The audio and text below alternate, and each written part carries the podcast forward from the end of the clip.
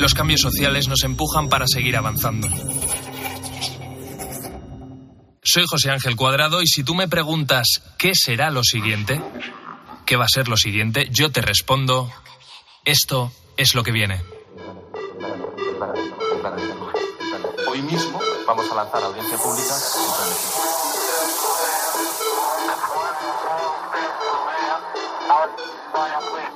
en 2050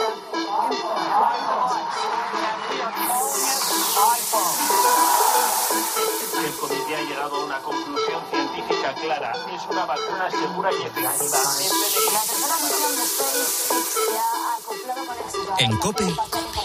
José Ángel Cuadrado. Lo que viene.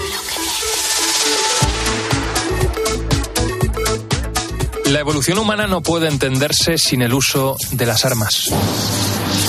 Fueron los antiguos egipcios quienes vieron en los arcos y en una lluvia de flechas una ventaja competitiva para cazar y también para luchar contra sus enemigos. La historia cuenta que fueron esos antiguos egipcios los inventores, efectivamente, del primer arco.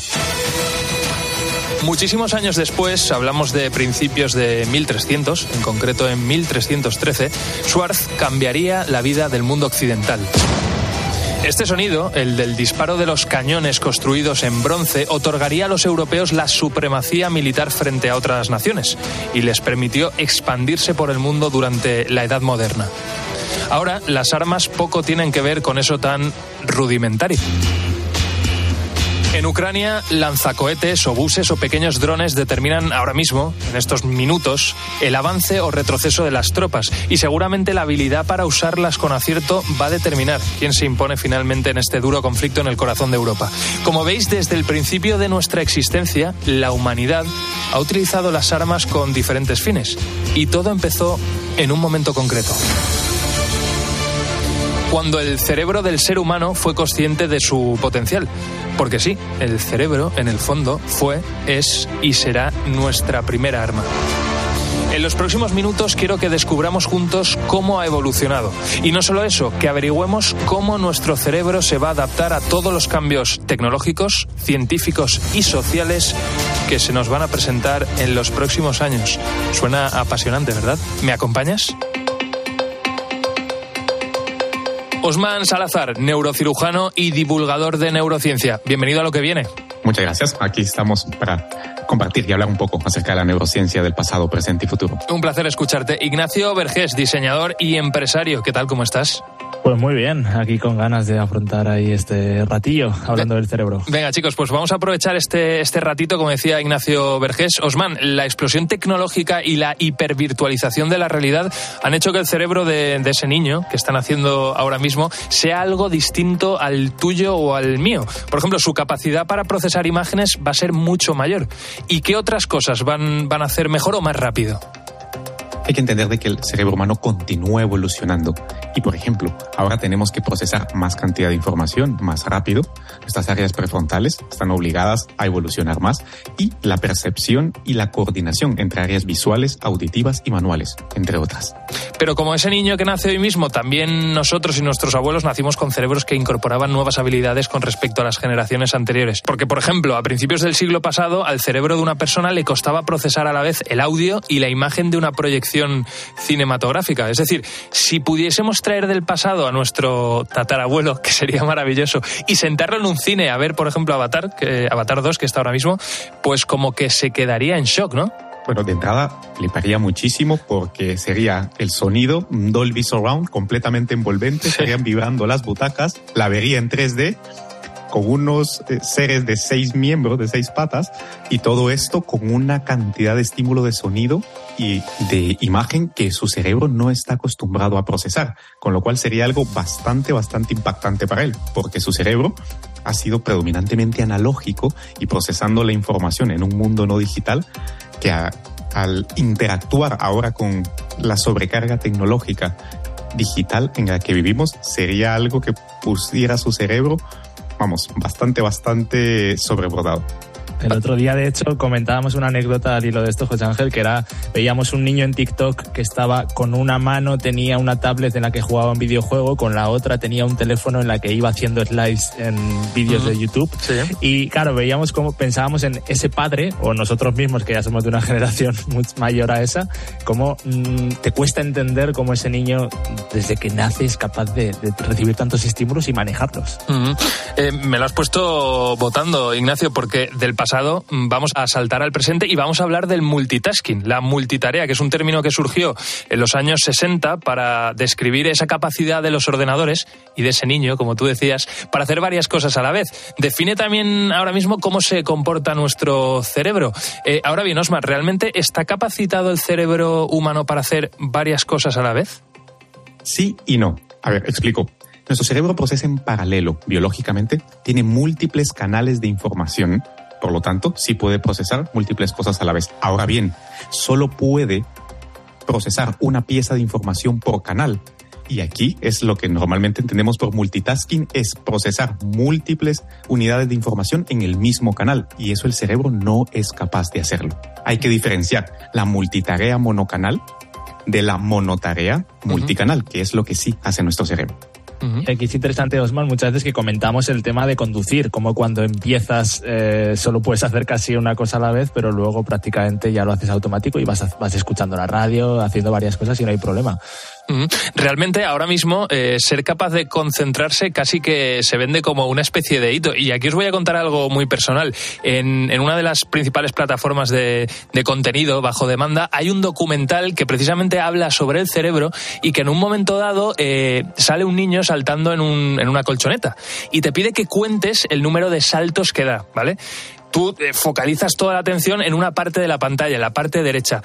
Da, da la casualidad que a la izquierda, en un momento dado, sale un gorila, que es, bueno, un gorila, es, es un ser humano eh, con un disfraz de gorila. Si tú realmente tienes la concentración puesta absolutamente en ese niño que está saltando, no te das cuenta del gorila y te lo tienen que enseñar posteriormente. Y casi que eso se vende hoy en día como una especie de hito. Así es, nuestro cerebro, cuando tiene que concentrar todos sus recursos cognitivos en una pieza de información, aísla por completo todo lo demás. Y ahora, precisamente, la atención es la que está siendo bombardeada constantemente desde múltiples frentes, lo que hace que se esté sobrecargando un mecanismo evolutivo de nuestro cerebro que se produjo para poder interactuar con un mundo analógico, con un mundo donde había una relación causa-efecto, un procesamiento lineal de la información. Y ahora vemos que los fenómenos son sistémicos, son no lineales, con externalidades, efectos en cascada, etcétera, a lo que nuestro cerebro no está preparado. No está preparado. Y ahora, si os parece, vamos a sobarnos al futuro, porque aquí la pregunta es cómo serán los cerebros de las generaciones que vendrán. Y en este caso, Osman, eh, Ignacio, tenemos que hablar mm, de algo que ya está existiendo hoy en día. Eh, por un lado, tenemos que hablar del, metaverso, es decir, de esa realidad paralela en la que vamos a convivir. Eh, por otro lado, tenemos que hablar de chips que se nos van a implantar o que nos vamos a implantar para poder sentir algunas cosas que hoy en día no podemos ver. Osman, ¿de, ¿de, qué estamos hablando y cómo, cómo va a gestionar eso nuestro cerebro dentro de unos años? A esto le llamamos realidad aumentada o realidad plus. Básicamente es que nuestro cerebro tenga la capacidad de procesar información sensorial que actualmente no tiene, como por ejemplo detectar los campos magnéticos de la Tierra. No tenemos un sentido del magnetismo, por ejemplo. No tenemos un sentido para ver eh, la luz infrarroja o la luz ultravioleta. Necesitamos, obviamente, lentes adaptados para ello la mayoría de ondas del espectro electromagnético no somos capaces de percibirla. La mayoría de emisiones de energía tampoco. Por lo tanto, los implantes cerebrales lo que harán será expandir esa conciencia y cuando todo esto lo embebemos en el metaverso, que es una simulación digital de un mundo analógico, lo que estamos haciendo es disminuyendo la diferencia e integrando el mundo virtual del mundo real. Estamos hablando de la realidad aumentada, la realidad virtual, hasta que llegar al punto de la simulación. Y la inteligencia artificial de algoritmos que se enseñan a sí mismos a programarse para procesar grandes cantidades de información y reconocer patrones que van más allá de las capacidades del cerebro humano. Eh, luego también es verdad que esos chips, y esto es algo que, que, que, se puede encontrar por ahí en algunas investigaciones, esos chips lo, lo que harán de alguna manera es eh, limitar las funciones que ahora mismo hace el cerebro. Bueno, más que limitar, sustituirlas. Es decir, eh, nosotros tendremos una tecnología que hará algo que hace ahora mismo nuestro cerebro, con lo cual nuestro cerebro dejará de hacer eso y desarrollará nuevas capacidades. ¿O no, chicos? ¿O realmente vamos a ir perdiendo algunas capacidades sustituidas por la tecnología? Hay que entender de que el proceso evolutivo no ha concluido. Entonces, la integración de la tecnología con la evolución biológica lo que hará es, primero, es expandir ciertas cosas que ya hacemos, disminuir otras capacidades que quedarán en desuso y luego cambiar unas capacidades por otras. Es decir, las tres cosas que has mencionado irán sucediendo de la mano simultáneamente gracias a la integración de tecnología con biología. Y este es el ejemplo siempre que ponemos, ¿no? De los números de teléfono. Hace 15 años te sabías casi todos los números de teléfono de tu alrededor. Hoy en día, si te sabes el de tu madre, ni bien ni mal, ¿no?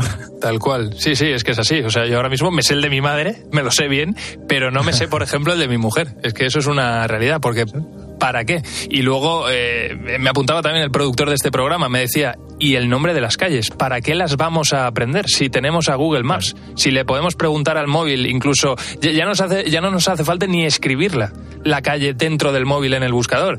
Es que todo eso efectivamente hoy en día no es necesario. Chicos, ya por, por terminar, eh, Osman, ¿los cerebros del futuro van a ser mejores que los de ahora? Serán diferentes todavía no podremos juzgar si serán mejores o peores. Lo que sí es verdad es que esto que hemos hablado de la cognición extendida, es decir, el procesamiento de la información más allá de nuestros cerebros, será una realidad y estamos expectantes a ver qué es lo que depara para nosotros. Mm. Ignacio, una última reflexión. Sí, pues yo creo también un poco eso, ¿no? Siempre, se, siempre que hay un cambio creo que nos incomoda y a la sociedad se nos lo vemos con miedo porque a todos nos da miedo el cambio, pero al final nos adaptaremos a las cosas y yo creo que ahora vivimos una vida mucho mejor que hace 500 años, con lo cual espero que vaya hacia mejor, soy optimista ahí.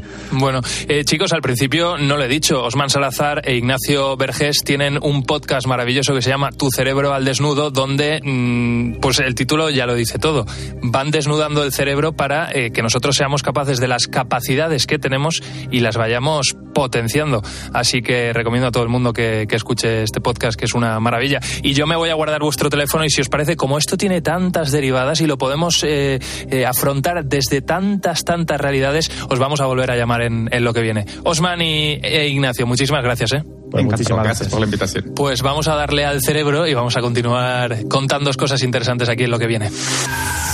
En COPE, lo que viene. José Ángel Cuadrado.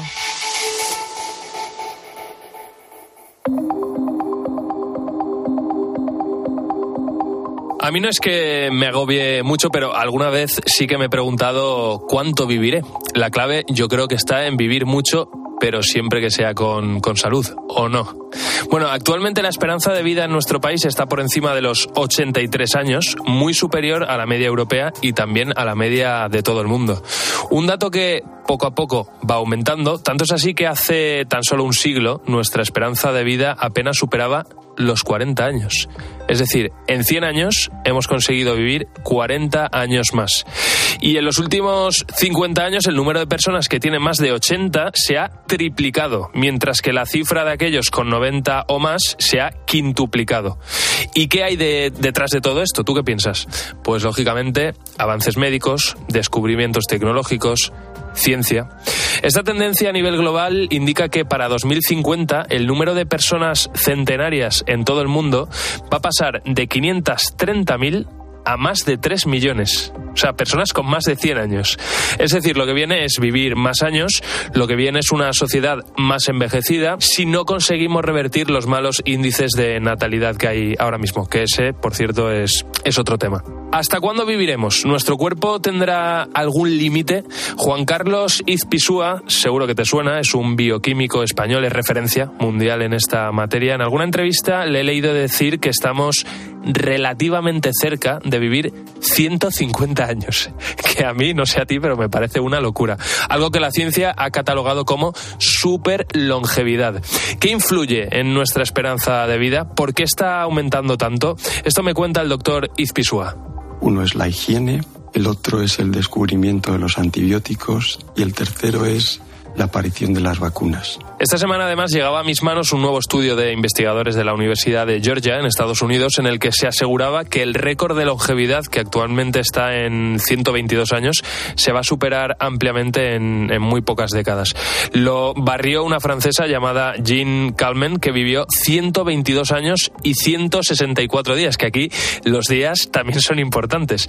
En la actualidad, la mujer viva más anciana de la que hay constancia, eso sí, es la española María Brañas, de 116 años, mientras que el hombre vivo más longevo es Juan Vicente Pérez de Venezuela, con 113.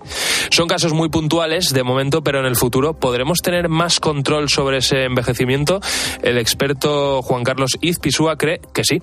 La medicina actual eh, lo que trata es de paliar algunas de las enfermedades que están asociadas al envejecimiento. Amortiguan los síntomas, pero realmente no se trata al envejecimiento.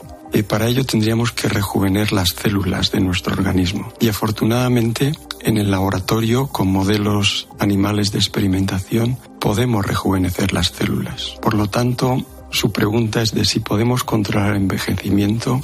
En animales de laboratorio sí. En humanos creo que también lo podremos hacer. La afirmación es rotundamente sí, solo falta saber cuándo. Ahí está solo hay que saber cuándo. Aquí, por supuesto, estaremos muy atentos a todos estos avances, te lo contaremos en, en, lo que viene, pero desde luego no solo vamos a vivir más años, sino que va a haber también un cambio en nuestra mentalidad sobre la propia vida. Atento. Lo que viene. Juan Manuel García González, vivir más años, por ejemplo, esos 150 años que aseguran muchos expertos, ¿Va a tener consecuencias psicológicas para nosotros? ¿Usted qué cree? Eh, seguramente. Todo cambio social, incluido el demográfico, siempre tiene algún efecto en las condiciones eh, psicológicas de la población eh, si bien también habrá que ver en qué condiciones se llega, que eso creo que es lo fundamental. Desde luego, esa es la clave. Eh, Juan Manuel, déjeme que le presente a todo el mundo. Eh, Juan Manuel García González, usted es sociólogo en la Universidad Pablo de Olavide y es especialista en mortalidad y en superlongevidad. Ha escrito muchísimos, muchísimos documentos, muchos escritos sobre, sobre este tema. Hoy le he invitado aquí a lo que viene para que comparta con nosotros algunas reflexiones muy interesantes. Por ejemplo, Juan Manuel, ¿cuánto y cómo va cambiar nuestro concepto sobre, sobre la edad? ¿Seguiremos celebrando tanto los, los cumpleaños, por ejemplo, o no? ¿O nos cansaremos? Bueno, aquí en, ya sabéis que en España nunca nos cansamos de celebrar nada, así que yo creo que por esa parte seguro que lo haremos, pero lo que sí que probablemente no haremos con tanta efusividad dentro de, no creo que tan dentro de poco, pero sí en el medio plazo, será celebrar los, los 100 años. Ahora cumplir 100 años es algo excepcional, cada vez que alguien lo hace en España es una eh, fiesta literal y simbólica, uh -huh. pero llega un momento en que también llegar a 80, 90, 100, 110 probablemente no lo sea tanto. Uh -huh. Y también no lo será tanto porque una cosa importante es ver que eh, ver cómo nos ha cambiado ese concepto tanto de la vejez como de la longevidad. Esto es muy obvio, ¿no? Pues hace 50 años llegar a 70 años era un logro. Ahora llegar a 70 es lo más común. Uh -huh. Entonces también nos cambia la idea esa de quién es viejo o quién es vieja y cómo se llega. Desde luego. Eh, ¿Cómo va a cambiar el, el, vivir cada vez más años a otros conceptos, por ejemplo, como nuestro concepto de, de familia? ¿Va a tener algún impacto? Al, al, final, el tema de la longevidad que está relacionado con todo. El cambio familiar ahora que tenemos es, es brutal. Se tienen menos niños, las familias son mucho más pequeñas, mucho más deslocalizadas, de tal manera que cuando, si por suerte nos encontramos dentro de medio siglo, pues con 90, con 100, con 110 años, eh, estará claro que nuestra familia irá mucho más allá de lo que sea lo nuclear que vemos a, que podemos ver ahora. La familia con, concentrada también como red social, en términos de red social de amistades, y sobre todo veremos que lo que consideramos antes como una institución muy importante como es la familia se difuminará en otras eh, probablemente más etéreas uh -huh. o, o más mm, menos visible. Mm. Juan Manuel, cuando solemos hablar sobre, sobre estos temas, eh, prestamos mucha atención, quizá demasiada, a las cifras, ¿no? Porque es como lo más representativo. Pero a veces es verdad que para conocer una realidad hay que bajar al barro, ¿no? Y hablar con la gente. En su caso, sí que, sí que ha hablado con personas súper longevas, ¿no? Eh, ¿Cuáles son sus principales inquietudes? ¿Qué les preocupan? Pues este es un tema súper interesante. La verdad que hicimos un proyecto muy, muy bonito. Yo creo que el proyecto más bonito que he hecho nunca. Era, estuvimos hablando con casi 40 personas centenarias. En Andalucía, en Castilla en Galicia. Eh, personas que estaban muy bien, muy bien, como se dice comúnmente, muy bien de la cabeza, ¿no? Te diría mi madre. Y eran unas entrevistas de dos horas en las que hablábamos de su vida, pero sobre todo hablábamos de mm, cómo lo habían pasado y, un tema que nos interesaba mucho era eh, cómo veían su futuro. Era una pregunta que alguien con 108 años preguntarle, bueno, ¿y su futuro cómo lo ve? Era un poco sorprendente. Bueno, eran personas que en general habían tenido una vida eh, muy activa y con muy eh, buenas relaciones familiares y de amistades, pero sobre todo lo que les preocupaba era que su familia estuviera bien una vez que ellas se fueran, para que sí se fueran sobre todo pues en paz, en armonía con, la familia y con lo que les rodeaba. Esa era su mayor preocupación. No eran ellas mismas, que ya habían vivido mucho, sino la gente a la que querían estuvieran bien. Eh, se me ponen los pelos de punta escuchando esto, yo creo que, que a, cualquiera. Em, y ya por último, Juan Manuel, eh, claro, las personas súper longevas de, hoy en día, ¿no? O al menos la mayoría quizá no manejan eh, los entornos digitales como lo hacemos nosotros, ¿no?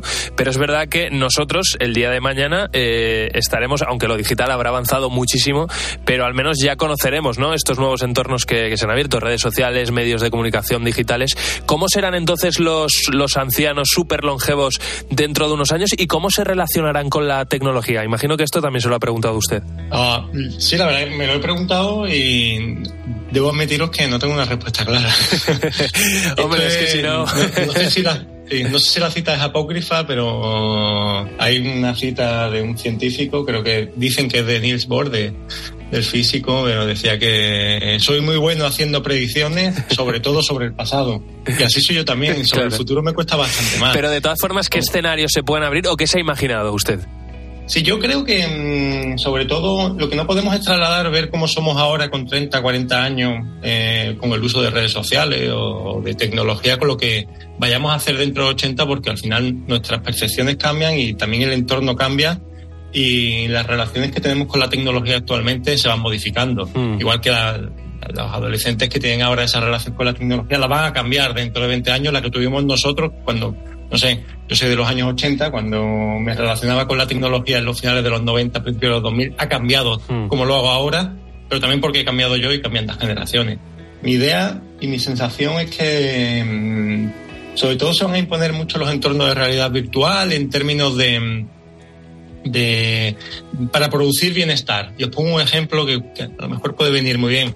Imaginar que estamos en, con 80, 90 años en, en, nuestra casa o en una residencia, en donde el hogar en el que estemos, con, y, y, muchas veces los recuerdos funcionan muy bien en edades muy avanzadas para sentirse mejor emocionalmente. Entonces, tener esos entornos de realidad virtual en el que a lo mejor en un rato eh, podamos sentirnos en la situación que nos produzca ese bienestar, pues puede venir muy bien. O por ejemplo, se me ocurre también que eso también se está ahora eh, poniendo, llevando a cabo, eh, estar en un proceso de, mm, de senescencia, pues a lo mejor penoso, con mucha presencia en, los hospitales, en los centros hospitalarios, y en el que, no sé, nos estén dando quimioterapia y también en vez de darla en ese entorno tan feo de un hospital y, y tan, tan tan, tan, tan poco amigable, pues que sea pues viendo el campo en el que crecimos y que eso nos produzca decir, joder, pues me está dando quimioterapia, pero al menos emocionalmente me siento mm. bien. Como decimos eh, aquí en, en, lo que viene, tecnología puesta al servicio de, de las personas, que al final eh, de eso se trata, ¿no? De, de, que nos ayude, de que nos ayude la tecnología. Juan Manuel, antes de despedirle, algo muy, muy corto, ¿hasta cuándo se ha imaginado vivir usted? Se lo habrá planteado, ¿no? Entiendo. Ah, la verdad que me asusta pensarlo, pero mm, voy a ser muy demógrafo y diré que probablemente viva hasta la esperanza de vida al nacimiento que tiene ahora mismo mi edad. y eso son 83, ¿no? Por ahí. Pues, bueno, como yo tengo ahora 40, pues entonces habría que ver la esperanza de vida que hay a los 40 años de la generación en la que nací yo Sí. y dará por ahí por 87, por lo menos. Bueno, pues a- aún, le que- aún tiene por delante muchos años y, y mucho tiempo para seguir reflexionando sobre estos temas, que ha sido un lujazo hablar con usted aquí en, en lo que viene, sociólogo en la Universidad Pablo de Olavide y especialista en mortalidad y superlongevidad. Por muchos años. Pues por muchos años, muchas gracias. Espero que en estos 47 años que me quedan pueda volver a coincidir con vosotros. Claro que sí, le volveremos a llamar. Un abrazo. Un abrazo, que vaya muy bien.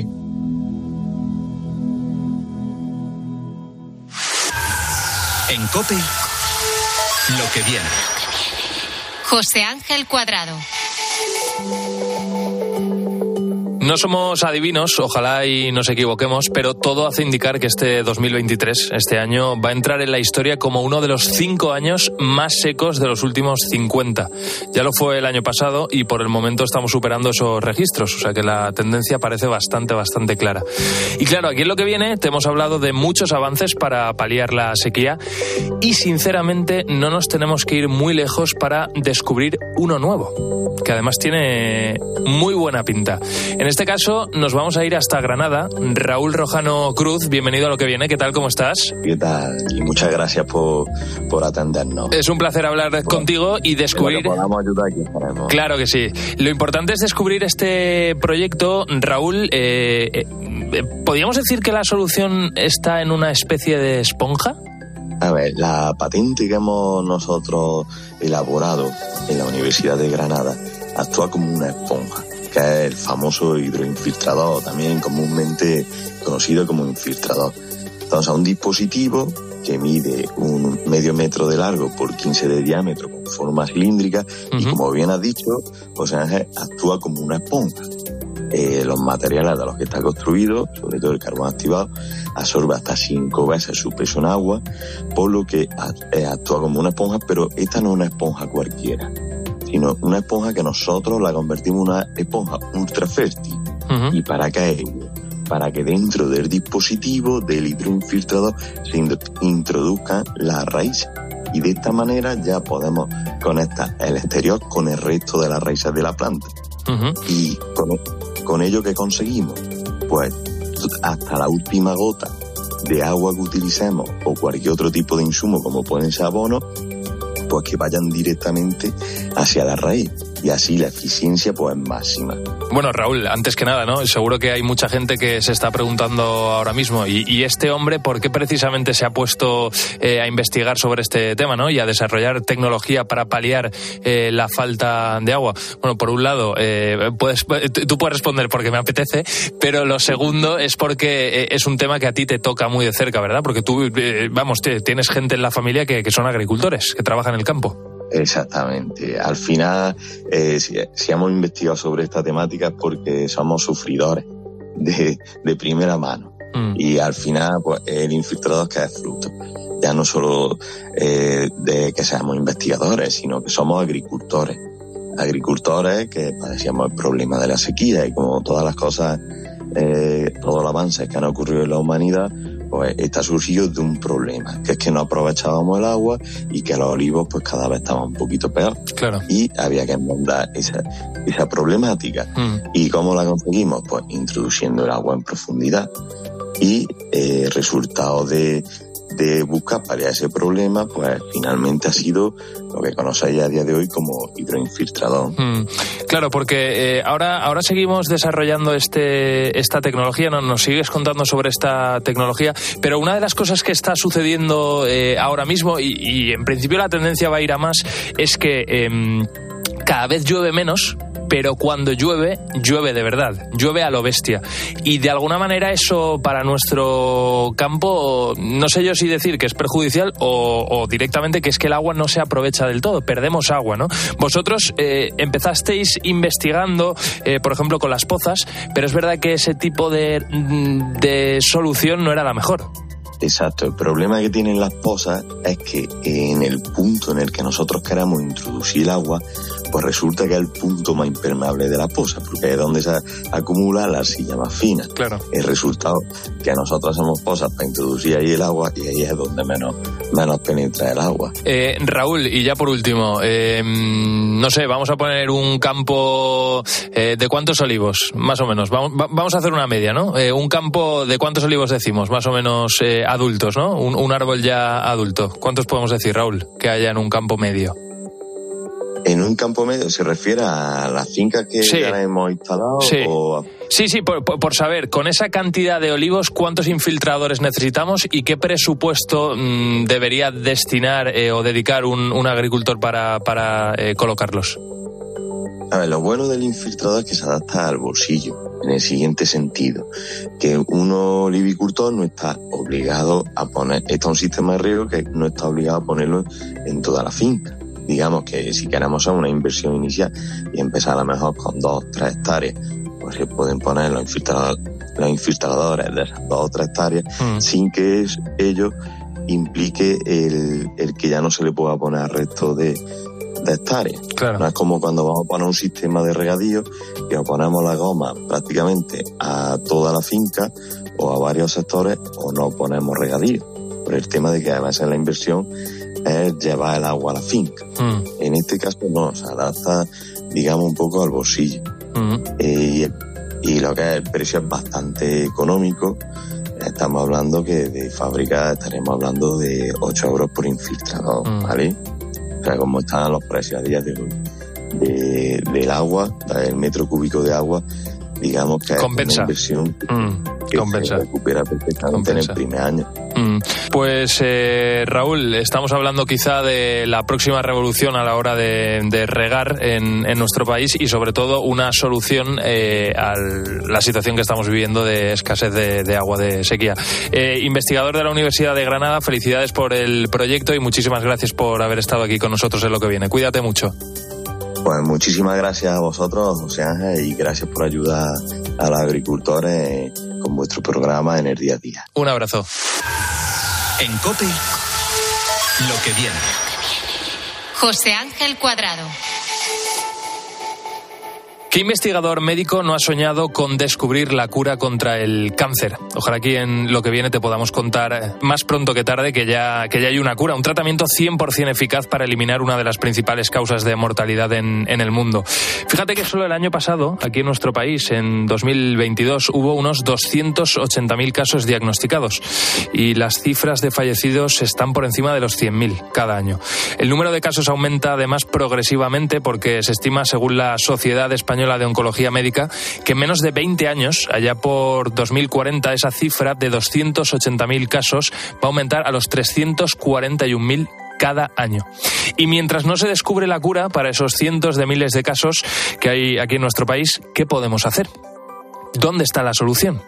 Todos coinciden en que la mejor manera de, combatir, de combatirlo es con la detección temprana de esta enfermedad, es algo evidente, algo muchas veces complicado, porque el cáncer puede ser una enfermedad silenciosa, no presenta síntomas, o puede que sus síntomas sean compatibles con otra enfermedad.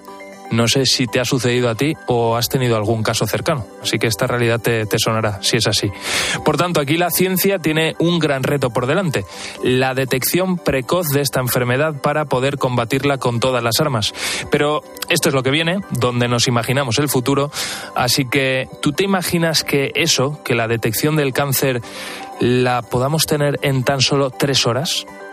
En tres horas y con un coste de 50 euros. ¿Qué pasa si te digo que todo esto es posible? En tu caso, Eva, cuando descubristeis que, que esto efectivamente era posible, ¿cómo reaccionaste? ¿Cómo te quedaste? Bueno, eh, básicamente el tema es que durante todos estos años llevamos haciendo una técnica para secuenciar ARNs y, y, básicamente eh, lo que hemos estado haciendo ahora finalmente es llevarlo a cabo para, para, para técnicas de diagnóstico de, de cáncer, ¿no? Entonces, eh, de momento aún no lo tenemos eh, puesto a punto para biopsias líquidas, pero es el, es el futuro y ahora mismo pues sabemos que funciona en, en tejidos que tienen cáncer o, no, o que no tienen, ¿no? Mm. Y esa, desde luego, es la esperanza. Tú lo has dicho, funciona lo que, lo que estáis probando. Eva, déjame que te presente. Eres Eva Novoa, investigadora del Centro de Regulación Genómica en Barcelona. Y sí, eh, tú que nos estás escuchando, pues eh, lo, acabas de, lo acabas de oír. Ella, junto con otros investigadores, han conseguido desarrollar una herramienta capaz de detectar el cáncer en tres horas y, como te digo, por 50 euros. Pero Eva, tú decías que hay algunas cosas concretas, ¿no? Eh, em, eh, ¿Podéis detectar un cáncer de cualquier tipo o no? Bueno, eso es lo que todavía nos- no, hemos, no hemos puesto a punto. Es decir, básicamente lo que tenemos es la prueba de concepto, que sabemos que puedes detectar una, una serie de eh, ARNs, que son unas moléculas pequeñas, eh, que están circulando en, en nuestra sangre y también están presentes en nuestras diferentes células, ¿no? Y estas, estos RNs sabemos que tienen un montón de información que nos puede decir el estado de la célula. Entonces, si la célula está enferma, si la célula está sana, si está estresada o si tiene cáncer. Entonces, eh, durante mucho tiempo, eh, muchos investigadores han sabido que, que estas moléculas eh, son bueno, unos potenciales biomarcadores de muchas enfermedades porque son muy sensibles al, al medio, ¿no? Ujú. Eh, ahora, pues no había formas fáciles de estudiarlas o, desde luego, si, si, si había algunas formas para estudiarlas, no eran fáciles ni baratas, ¿no? Entonces, ahora, pues lo que hemos estado poniendo a punto es una nueva tecnología que nos permite secuenciar estas moléculas y, por tanto, capturar toda su información de una manera simple y entonces empezar a aplicarlo para, para otros, eh, para, para, para cosas como diagnósticos de enfermedades, ¿no? Todo este descubrimiento, Eva, lo habéis publicado en la revista Natura Biotechnology. Describís que todo esto ha sido posible gracias a esas moléculas que, si no me equivoco, son las de ácido rib- ribonucleico de transferencia. Eh, es- esas moléculas, ¿cómo son exactamente? ¿Has explicado de manera sencilla? Pues son unas moléculas cortas eh, que básicamente son las encargadas de convertir el ARN de, nuestro, de nuestras células, el mensajero, en, proteínas, ¿no? en, en, en- moléculas que, son, que después serán las, las que hacen la función. ¿no? De alguna manera, pues uno en las células tiene el ADN, que es como, digamos, tu copia de seguridad, ¿no? donde toda tu información está eh, guardada. Después tienes las moléculas de ARN, que es como de alguna manera eh, lo, que, lo que en ese momento la célula está haciendo. Y después tienes las proteínas, que son las que en ese momento hacen las trabajadoras, ¿no? las hormiguitas que hacen la función. Pues de alguna manera los ARN de transferencia hacen de puente entre los ARN de la célula y las proteínas. Y de alguna manera dicen, vale, de todos estos ARNs que tengo, qué proteínas necesito ahora mismo o qué proteínas no necesito. Y entonces, si ahora mismo necesitas cambiar las proteínas, pues lo que haces de hecho es modificar estos ARNs de transferencia para que se generen más proteínas de un tipo o de otro tipo, ¿no? Entonces, por eso estas moléculas son muy sensibles al medio porque es una manera muy fácil que tiene la célula de regular qué es lo que la cantidad de proteína que tendrás y de qué tipo en cada momento. De todas formas, eh, ¿hay algunos indicios de que las moléculas de las que, de las que estamos hablando no vayan bien del todo, pero tú de alguna manera todavía no, no estés infectado por el cáncer? Es decir, que nos pudiéramos adelantar. Claro, porque estamos hablando de, de una detección precoz, ¿no? Eh, esas moléculas, cuando están infectadas, eh, están infectadas, básicamente. Ya- Ya, estás desarrollando el cáncer, ¿no? Pero ¿hay algún indicio de que esas moléculas vayan a cambiar, que, que, estén bien, por decirlo de alguna manera, y que a lo mejor en los próximos meses eso pueda cambiar o no? ¿Hay, hay alguna de- detección previa a ese paso que vayan a mutar, que vayan a cambiar de comportamiento? Bueno, no es que, no es que necesariamente muten, me refiero. Básicamente eh, es que todas las células, las que son normales, también tienen estos ARNs. Lo que pasa es que los ARNs tienen lo que se llama pues, una serie de modificaciones.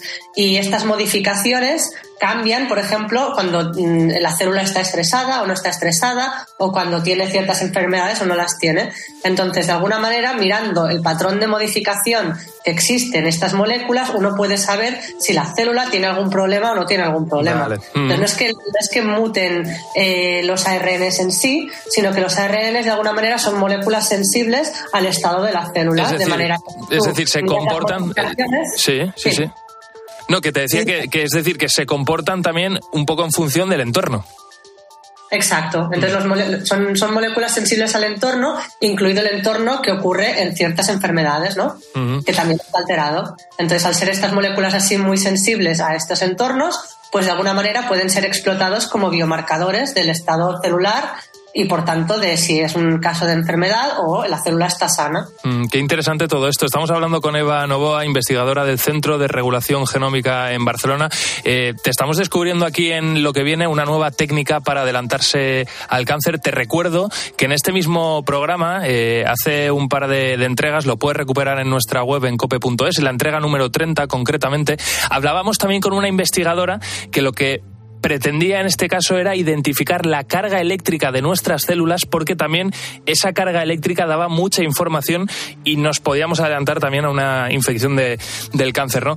Eh, Eva, yo te quería preguntar, ¿cuáles son los siguientes pasos en, en este grupo de investigación del Centro de Regulación Genómica? Decías que, que estáis en, en esos primeros pasos, ¿no? ¿Esto cómo se va a desarrollar y en cuánto tiempo? Bueno, pues básicamente ahora lo que hemos estado haciendo es pues aplicar para para conseguir eh, permisos éticos para tener acceso a muestras de plasma que ya nos los han concedido. Así que pues esperamos que eh, tan pronto como sea posible pues empezar a secuenciar muestras de plasma para ver si realmente los resultados que hemos obtenido hasta ahora eh, se podrían aplicar directamente en plasma, ¿no? Que es lo que de manera pues sería el método más simple para poder usar como cribaje, ¿no? Porque es una es una cosa poco invasiva que entonces se podría hacer de manera genérica a toda la población, ¿no? Y no solamente en poblaciones pues en las que le haces biopsias o otro tipo de cosas, ¿no? Mm. Y, y, entonces, pues básicamente el siguiente paso es, es, este, ¿no? Es aplicar la técnica en plasma y ver si realmente pues en, en plasma de pacientes que sí que tienen cáncer comparado con aquellos que no, pues uno sería capaz de detectar pues que tienen cáncer solamente secuenciando estos ARNs eh, de transferencia de su plasma. eh, Eva, ya, ya, por terminar, estamos hablando de, eh, hemos dado un precio ¿no? al inicio de, de esta sección, 50 euros. Eh, por lo que dices, al final necesitas un análisis, necesitas extraer plasma de una persona, con lo cual entiendo que estos test se harían en centros médicos. No sé si a futuro habría posibilidad de que esto se lo pudiera hacer una persona en, en su casa y que se pudiera comprar en, en una farmacia.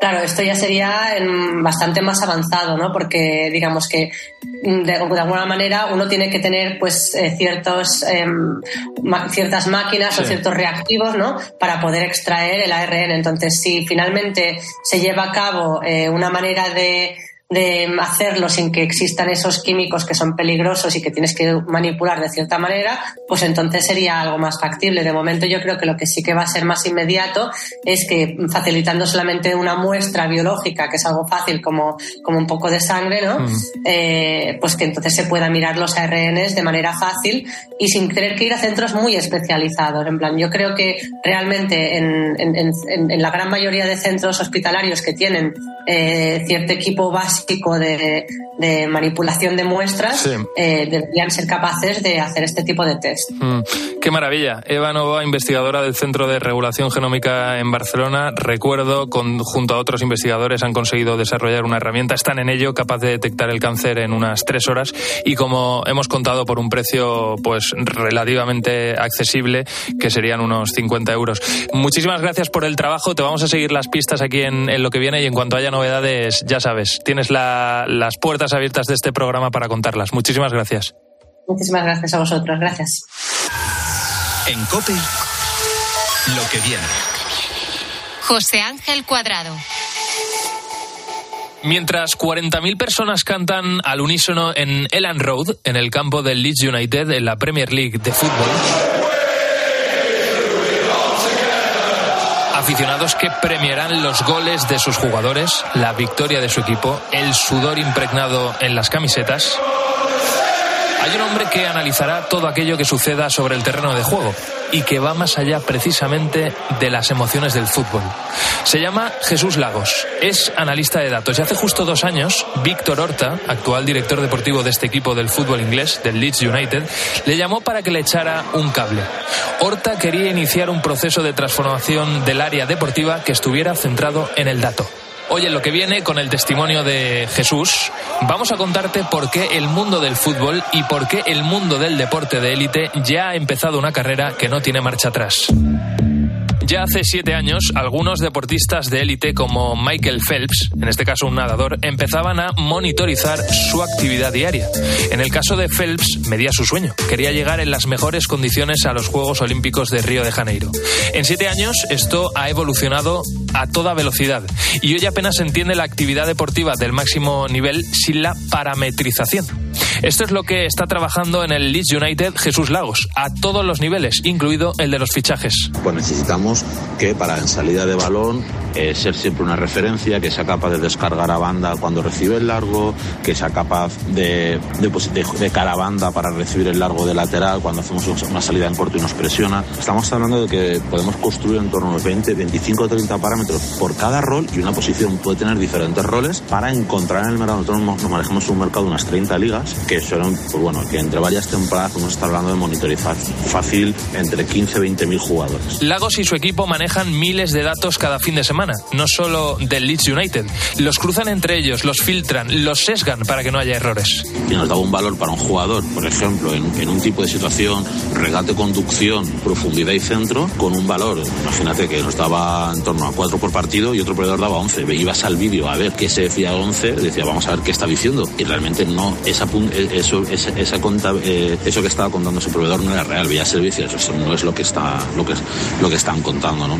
Los procesan y todo esto ayuda al equipo y al club en su toma de decisiones diaria.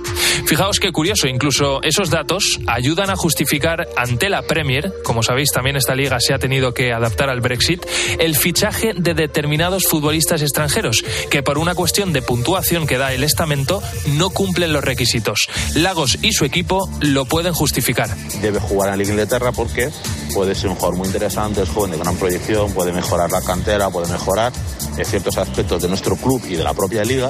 Entonces, todo eso está basado en datos.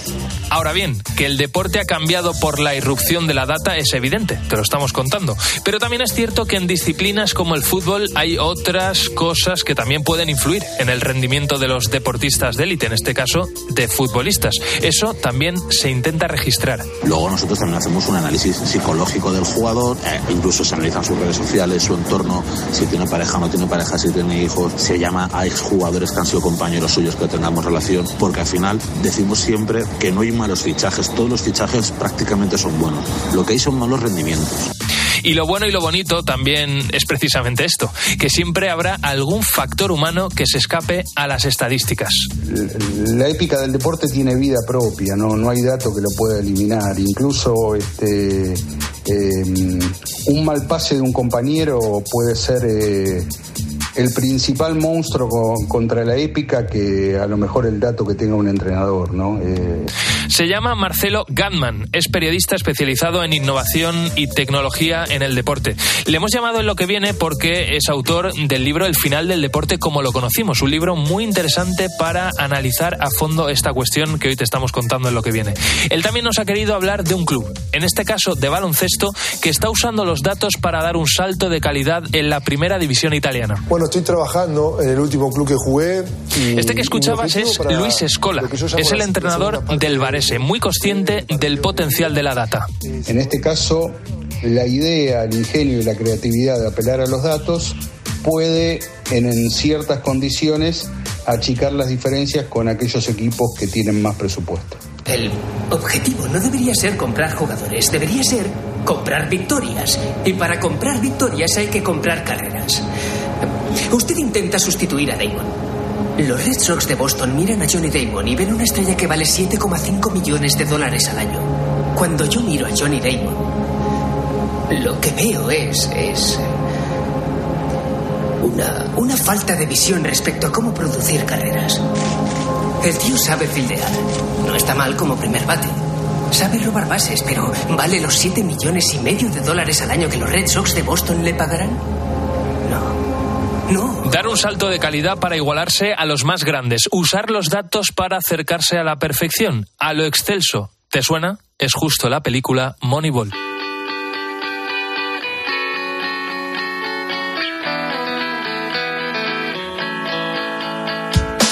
Hasta aquí el programa de hoy. Muchas gracias por acompañarnos una semana más aquí en, en Lo que viene. Gracias por haber sacado un ratito de, de tu vida para escuchar este programa. Nos seguimos escuchando en Cope, en cope.es y en las redes sociales. Por supuesto, muchas gracias a los productores de, de este programa que ponen todo el talento del mundo, a Cristina Platero y Álvaro Sáez y a los técnicos de Cope. Sin, sin ellos el sonido no podría ser tan maravilloso como esto que acabas de escuchar. Hasta siempre.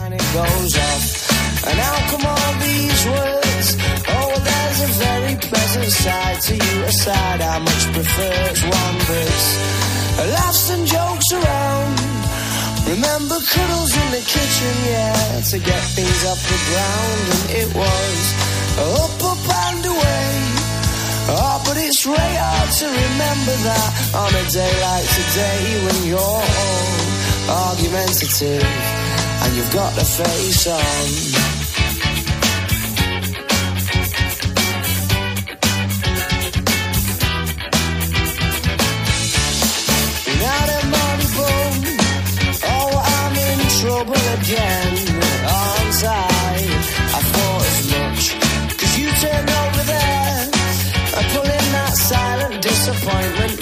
The one that I can't bear. Well, can't we? Just laugh and joke around. Remember cuddles in the kitchen, yeah, to get things off the ground. It was up, up and away. Oh, but it's really hard to remember that on a day like today. Cada mañana en la radio, el dato y lo que significa. ¿Por qué hay que atender ese dato? Todos los contratos fijos discontinuos, que es la figura que ha sustituido los antiguos contratos temporales. De lunes a viernes, desde las 6 de la mañana, Herrera en Cope, con Carlos Herrera. La realidad que te rodea se puede mirar. Bueno, hablamos hoy en la tarde y a esta hora de expectativas. En realidad de la gestión de las expectativas, que es algo de lo que se ha hablado mucho. O se puede observar cómo hacen los escritores Lorenzo Silva y Daniel Gascón de lunes a viernes a las 4 en la tarde de Cope con Pilar Cisneros y Fernando de Aro. Lorenzo Silva es escritor, es columnista. No esperes demasiado de lo que no depende de ti, o mejor dicho, no esperes nada de lo que no depende de ti. Y en lo que depende de ti, pues bueno, pues puede que a veces estés acertado y otras veces no. Con. Porque lo que te rodea es mucho más que información. De lunes a viernes, desde las 4, la tarde de Cope. Un español que está en las calles de Nápoles, que ahora mismo está celebrando, insisto, el título de liga. Hola, Javier. Buenas noches, Juanma, ¿qué tal? ¿Tú de dónde eres? Yo soy de Puerto Llano. Vayas donde vayas, el partidazo de Cope va contigo. Hola, Marc. Hola, ¿cómo estáis? Muy bien, ¿cómo estás tú? Muy bien, Juanma, muchas gracias. Aquí estoy disfrutando de todo de Madrid. eh, un ¿Es buen- verdad que tú eres fan de, de- de los deportes de la Cope, de tiempo de juego y del partidazo? Sí, y Paco... De lunes a viernes, desde las once y media de la noche, el partidazo de Cope, con Juanma Castaño. Un año más, el número uno del deporte. Necesito viajar en coche todos los días. ¿Podría reducir mis emisiones? ¿Existen alternativas para lograrlo? Sí, hay opciones para conseguirlo. En Repsol estamos desarrollando combustibles renovables, como los biocombustibles avanzados generados a partir de residuos y los combustibles sintéticos a partir de hidrógeno y CO2, con los que poder alcanzar las cero emisiones netas. Descubre este y otros proyectos en Repsol.com. Repsol, inventemos el futuro. ¿Y ahora qué? Ahora, máster universitario en Radio COPE, organizado por la Fundación COPE y por la Universidad San Pablo CEU, con un año de prácticas remuneradas. Porque la radio en la que crees es la radio en la que puedes aprender junto a los comunicadores líderes. Fórmate a su lado como periodista 360. ¿Por qué hay que atender ese dato? Porque ahí se engloban todos los... Dato fundamental para entender el viraje de la política exterior. Empezó el partido, Albert. Sí, ha arrancado el partido. Máster Universitario en Radio COPE. La radio en la que crees es la radio que te hará crecer. Infórmate en fundacioncope.com y en el 91 828 39 30. Si afecta tu bolsillo, le interesa a Carlos Herrera. Observaremos imparcialmente el estado de las cosas económicas. Vamos a intentar traducir los grandes datos económicos, los grandes sucesos económicos, pues a lo más doméstico, ¿no? Pero sin dejar de desconectarlo, porque a veces escuchamos grandes cosas, pero no sabemos de dónde viene. Carlos Herrera, Marc Vidal y tu economía. De lunes a viernes desde las 8 de la mañana. En Herrera en Cope. Escuchas Cope. Y recuerda, la mejor experiencia y el mejor sonido solo los encuentras en cope.es y en la aplicación móvil. Descárgatela. Empiezan las vacaciones. Cojo el coche para conducir hasta la playita y de repente, crack, cristal roto. No, en el peor momento. Pero ¿sabes qué? Hice un clic en crystalbox.es y ¡pum! En un plis, ya. ¿Crystal crack? ¡Crystal Box! Arregla las lunas de tu coche en un plis. Eh, y si vienes a partir del 3 de julio, te regalamos una sombrilla de playa. Cuando Berta abrió su paquete de Amazon, se le aceleró el corazón. Pantalla LCD y seguimiento de la frecuencia cardíaca. La pulsera de actividad se clasificó en su corazón por su calidad y su precio. Cinco estrellas de Berta. Productos estrella a precios estrella. Empieza a buscar en Amazon hoy mismo. Necesito viajar en coche todos los días. ¿Podría reducir mis emisiones? ¿Existen alternativas para lograrlo? Sí, hay opciones para conseguirlo. En Repsol estamos desarrollando combustibles renovables, como los biocombustibles avanzados generados a partir de residuos y los combustibles sintéticos a partir de hidrógeno y CO2, con los que poder alcanzar las cero emisiones netas. Descubre este y otros proyectos en Repsol.com. Repsol, inventemos el futuro. La actualidad no para, ni los de la tarde tampoco paramos. Estamos aquí para informarte y para entretenerte. Este verano, y a partir del 1 de septiembre, con la nueva temporada. Este verano, en la tarde, seguimos contándote grandes historias. De lunes a viernes desde las 4, la tarde de Cope con Pilar Cisneros y Fernando de Aro te acompaña estés donde estés.